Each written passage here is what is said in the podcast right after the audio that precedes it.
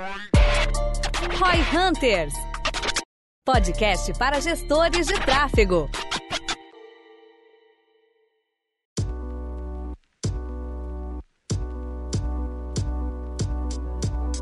Marketing tradicional ou growth, um marketing que vai realmente fazer o teu negócio crescer, escalar? O que, que é mais interessante? Quais que são as principais diferenças? Qual é a visão de vocês sobre isso? É, eu acredito que muita gente tem falado do growth como uma coisa nova e muito profissional de marketing tem ficado incomodado e se sentindo até mesmo deslocado mediante esse novo cenário que tem se apresentado do foco maior no crescimento dos negócios. É, assim, tem um funil que a gente, que o Gabriel, ah, se não me engano, mostrou no G4 Growth, que mostra uma visão muito similar com a minha, né? O marketing, ele para num determinado ponto do funil do negócio. A ideia do growth é trabalhar aquele funil inteiro, né? E a ideia é o marketing ele é muito focado em aquisição e o growth cuida de tudo, né? Ele olha tudo. E aí isso é meio que uma briga que a galera tem, porque o que eu vejo de gente falando que growth é só um nome bonitinho para marketing digital, não tá escrito. A gente vem batendo numa tecla há algum tempo, até que é meio radical, que é da gente tentar reinventar a lógica do marketing mais nessa linha do growth, não necessariamente trabalhar com os dois paralelos, mas de fato reinventar o pensamento de marketing mais voltado para resultado, né? Muito baseado naquela lógica lá do Sérgio Zima, lá do fim do marketing como nós conhecemos, de que marketing só é marketing quando ele vende. A gente tem uma campanha da V4 que a agência de marketing não funciona, que a gente é, sofre muito hate lá dos publicitários e tudo mais, que ficam incomodados, é, donos de agência, trabalham em agência, que ficam na sua zona de conforto, ficam falando da importância do branding, não sei o que. Como vocês veem essa questão assim? Uma coisa é entretenimento da outra, o growth é entretenimento do branding, como isso se completa e entra na mesma casa? Uma das questões, assim, até dessa, dessa campanha do que tu falou, né, Denner, do marketing só é marketing quando vende, ela também machuca, né? E o pessoal falando que não, que marketing é uma coisa, venda é outra. E isso é muitos comentários que a gente vê no. A gente tem um anúncio que é justamente isso, né? Marketing só é marketing quando vende e tal. Que os, uh, o pessoal de negócios, os gestores, os donos de empresas, empresários, eles gostam muito disso. Eles veem, puta, faz total sentido e tal. Já o pessoal de agência, o pessoal do marketing, etc., não curte. Até um ponto de vista meu, assim, é que quando quando eu comecei a ver essas questões de growth e tal, eu fiquei tipo, tá, beleza, mas é meio que isso que a gente faz aqui. E a gente vende como marketing. Qual que é realmente a diferença, né? É que tu não teve a experiência de, do marketing, né? Do marketing tradicional. Tu sempre esteve presente no growth. Mas o marketing tradicional, né? O mercado da agência, aquele modelo Mad Men ali, pra quem também não conhece, também tá muita gente tá se inserindo direto nesse mercado do growth, isso se torna óbvio. Ou até mesmo o empresário que tá nos ouvindo já olha e vê, não, marketing tem que vender. Tem que se entender o contexto que tá por trás da mentalidade desse publicitário que que fez uma, uma faculdade na SPM de publicidade e propaganda, ficou vendo lá Mad Men, ficou vendo Cannes e o sonho dele é ganhar um prêmio. O próprio Sérgio Zima ele fala que o publicitário ele é um cineasta frustrado, né? Lá no, principalmente nos Estados Unidos, o cara queria trabalhar no cinema, queria fazer filme, ganhar prêmio, mas não conseguiu, ele foi para publicidade e ele tenta executar aquilo que ele não tinha como fazer,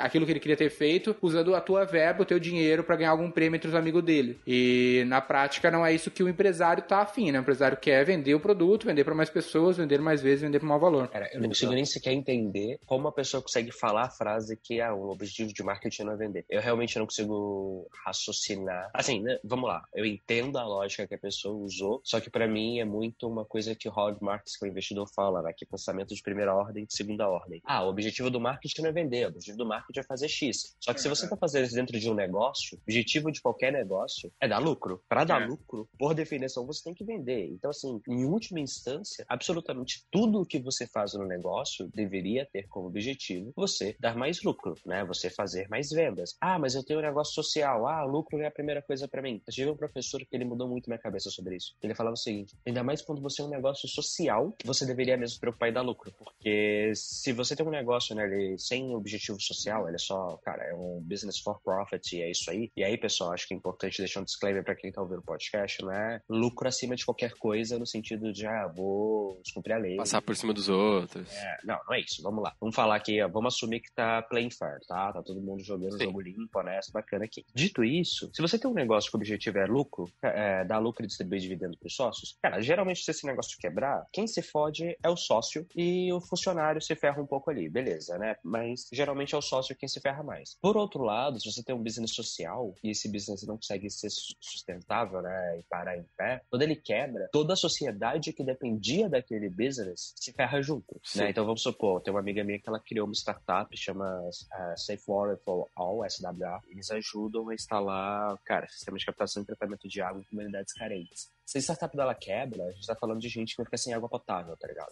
Eu lembro que nunca teve água potável perto de casa. Eles criaram um negócio para ajudar a colocar água lá. É, e agora essas pessoas têm. Imagina se quebrar. Que, como é que essa galera vai se sentir, né? Tipo, não ter mais acesso àquilo. Então é mais importante ainda. É por isso que eu falo, cara, não faz sentido se você parar para pensar realmente no que a frase significa, você falar, ah, objetivo de marketing não é vender. É. é vender. Assim como o objetivo de tudo no negócio é vender. E as pessoas normalmente têm. Elas têm preconceito com com lucro, né? Muitas pessoas. Então, quando na verdade não faz muito sentido, né? Porque o, uma empresa dar lucro significa que ela está funcionando, que ela está resolvendo problemas. E aí, quando o pessoal. É muito fácil o pessoal olhar pro Uber e falar: nossa, que óbvio, né? As pessoas precisam de transporte, daí o cara vai lá resolver o problema e ficou milionário. Agora, quando tu quer falar que a pessoa vai ficar milionária resolvendo um problema da fome, o problema da, sei lá, da água potável, aí não pode. Para mim não faz sentido também, né? Esse lance do publicitário, às vezes, não, não sacar a importância da, da, do lucro e da venda tem muito a ver com aquele lance. Eu tava vendo o documentário do Brasil Paralelo ali, que é um dos nossos clientes, faz documentário sobre política e tudo mais, estão fazendo sobre educação agora. Isso talvez venha, tem que entender a causa do problema, né? Talvez a causa desse problema seja a forma como a educação é feita, que ela é segregadora das áreas do ensino. Então, o cara que estuda publicidade, às vezes ele só estuda com publicitário, ele nunca vai estudar economia, às vezes ele vai ver um pouquinho de administração e olha lá, toda enviesada é, em vários aspectos. Então, ele não tem uma visão da big picture, da 360 do negócio negócio. Ele acha que, cara, fazer branding de fato vai dar dinheiro pro negócio, mas ele não entende que ele precisa sustentar aquele negócio, ter um branding ser relevante e que esse branding ele é uma peça dentro de uma estratégia de crescimento do negócio. Né? Porque tem isso, o lance do growth,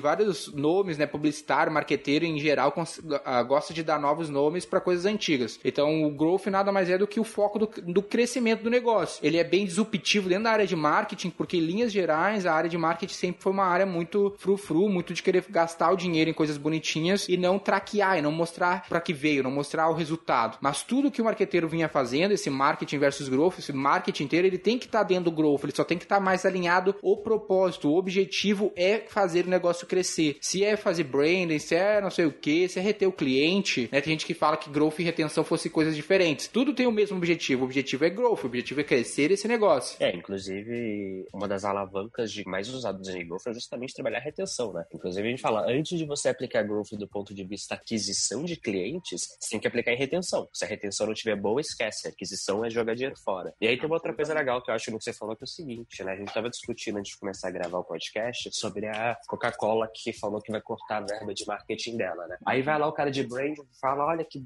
que bonito que a empresa tá fazendo, não sei o quê, ah, o marketing, não sei o quê. Quanta mídia a Coca-Cola ganhou na hora que ela anunciou isso? Ela falou que vai cortar é. 150 milhões. Se ela fosse comprar o tanto de mídia que ela ganhou com isso, quanto seria? E quanto que ela vai é. continuar ganhando, né? Porque na hora que ela realmente começar a fazer as ações com essa grana, vai todo mundo falar sobre. Olha o que a Coca-Cola tá fazendo. Quanto que isso valeria, né? Aquele Air Media Value, né? MV. Uhum. Cara, e aí, de novo, ali a Coca-Cola é uma empresa em que o brand dela já vale pra caramba. Porque uhum. se fosse uma uma empresa X qualquer fazendo a mesma coisa, eu não ia dar tanta repercussão. E aí, de novo, volta lá. Onde que você tá? Qual que é o estágio que sua empresa tá? Qual que é o papel de cada coisa no seu funil? Qual que é o papel do brand? Qual que é o papel é, das landing pages de conversão, da retenção, de produto, né? Que é outra coisa que eu acho que quando a gente fala de growth, muita gente de, volta a ficar pensando, ah, é o marketing melhorado. Faz isso também, só que, cara, vai dentro de produto, vai dentro de vendas propriamente dita. Eu dei um exemplo no growth que eu falo até... Não, não foi no growth, foi no startups, né? Com o pessoal, com o Na aula dele, a gente montou a aula junto. E aí a gente fala, cara, imagina o time de growth, e aí ele vê que para melhorar o negócio a melhor coisa é investir em retenção. Para investir em retenção no caso específico desse negócio, a gente está falando de satisfação do cliente. Então você vai ter que melhorar o time de suporte e customer success. Aí isso vai envolver contratar mais gente, RH. Isso vai envolver aprovar um budget de contratação, finanças. Tudo isso vai estar tá dentro do time de CS, que responde para o time de produto, que vai bater na sua retenção de receita. Pronto. Você não fez absolutamente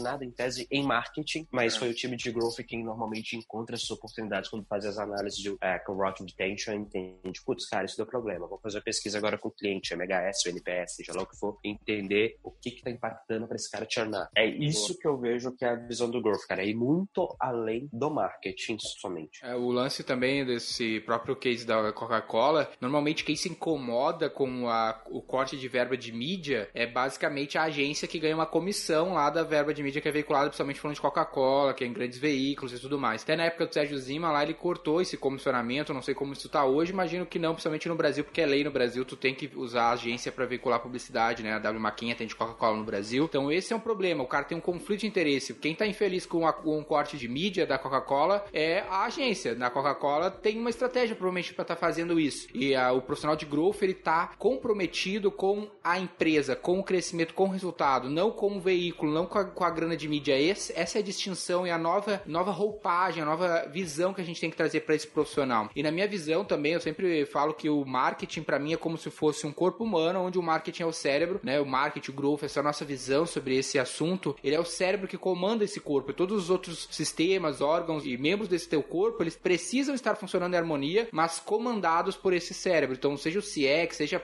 os produtos, seja uh, eh, RP, tudo isso tem que estar tá dentro desse corpo, mas comandado pelo cérebro. Então, o marketing tem que ter uma visão mais global do sistema. Até uma, uma visão assim que eu, que eu queria ver se faz sentido é que eu tô vendo que as, as próprias agências hoje em dia, grandes agências, estão pivotando para modelos mais parecidos com isso. É, aos pouquinhos, estão tão, de maneira bem tímida, vamos dizer assim, mas a gente já viu algumas ou quebrando com o seu modelo, e aí meio que provando que a gente fala, né, de agência de marketing tal não funciona, e as próprias agências em si, né, pelo jeito. E também tem algumas outras que estão meio que mudando, ou até criando novos, novas células de negócio, vamos dizer assim, mais focadas nisso no growth e tal. Faz sentido isso? Vocês também estão sentindo essa visão? Você tem dois problemas com o modelo mais tradicional de agência de marketing. Né? Eu acho que ainda existem alguns tipos de agência que elas fazem bastante sentido para vários negócios, por exemplo, uma agência de brand, que a gente estava falando agora há pouco de brand, né? Cara, brand é algo importante, é difícil pra caramba de fazer, ainda mais fazer em house, então muitas vezes vale a pena você ter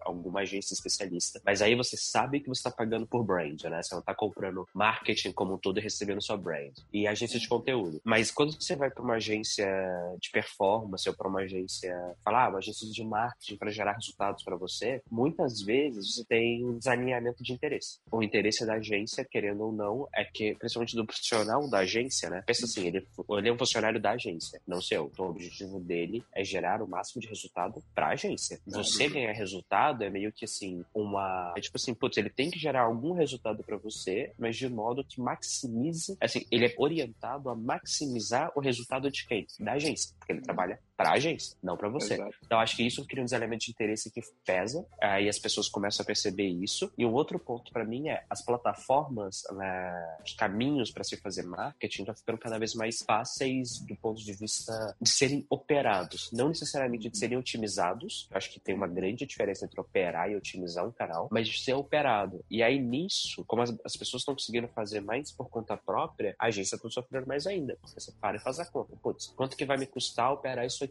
Ah, vai me custar um X fixo, mas essa comissão. Putz, mas eu tô investindo esse tanto. Só posso contratar alguém e vou economizar pelo menos isso aqui. Então, assim, essa facilitação que as plataformas estão fazendo, Google, Facebook, cara, até comprar mídia nem TV tá ficando mais fácil hoje em dia. Você tem algumas empresas que servem contato só para comprar isso e é bem tranquilo o processo. Então, assim, agência que não tá alinhada do de otimizar geração de resultado mesmo, assim, ROI, que você consegue medir, elas estão cada vez mais perdendo espaço. Por quê, cara? Porque a alternativa, hoje, antes era tipo assim, ou você vai pra agência ou você não faz nada. Hoje é, é ou você vai pra agência ou você não faz nada, ou você faz sozinho e tá cada vez mais fácil fazer sozinho. A gente acredita muito na V4 que a solução é sempre o alinhamento dos interesses. Então, o problema da agência é que tu tinha o trigger do interesse ali ruim, era o quanto mais investisse em mídia, melhor pra agência porque ela ganhava uma comissão. A relação com a assessoria, que é o nosso modelo aqui, tem que ser o resultado. O resultado do meu colaborador que presta serviço para a empresa tem que ser o resultado do cliente. Quanto mais resultado ele gerar, mais ele vai ganhar. Então, é, inverter um pouco, mudar um pouco essa lógica, para daí ele, para que ele esteja com o interesse alinhado. Então, tu tem um success fee baseado em ROI, em resultado, em lucro muitas vezes, que publicitário tem nem, nem,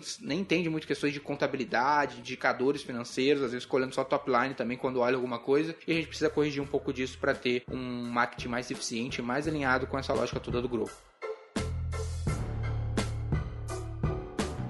Cara, minha mensagem final hoje é bem simples. Absolutamente tudo que você faz no seu negócio tem como objetivo final vender mais. Marketing é marketing quando vende, tudo que a empresa é capaz de produzir. É isso aí. Lembrando então que a gente tem lá o nosso Instagram, V4Company. Você pode seguir a gente lá para conhecer um pouco mais da V4, caso você esteja chegando aqui pelo nosso podcast, e também para acompanhar um pouco mais do nosso conteúdo. A gente falou bastante aqui da, da maneira como a gente vê essa questão do marketing e tudo mais. E lá no Instagram, todas as redes que a gente trabalha, Instagram, YouTube, Facebook, tudo mais, a gente faz muito disso, de compartilhar esse conteúdo, mostrar um pouco mais nosso ponto de vista e mostrar por que, que a gente acredita nessa nossa visão. Lembrando também que o nosso Instagram é o canal mais interessante para você mandar aí ideias de conteúdo e passar um pouco do feedback do que você tá achando desse nosso podcast. O Instagram, arroba João Vitor, nosso colega que tá aí sempre com a gente, compartilhando um pouco da sua visão, também está lá totalmente disponível para você. Basicamente é isso. Eu sou o Guilherme Lippert, Equity Partner da V4 Company. Sou Daniel Lippert, fundador da V4 Company. E o nosso negócio é vender o seu.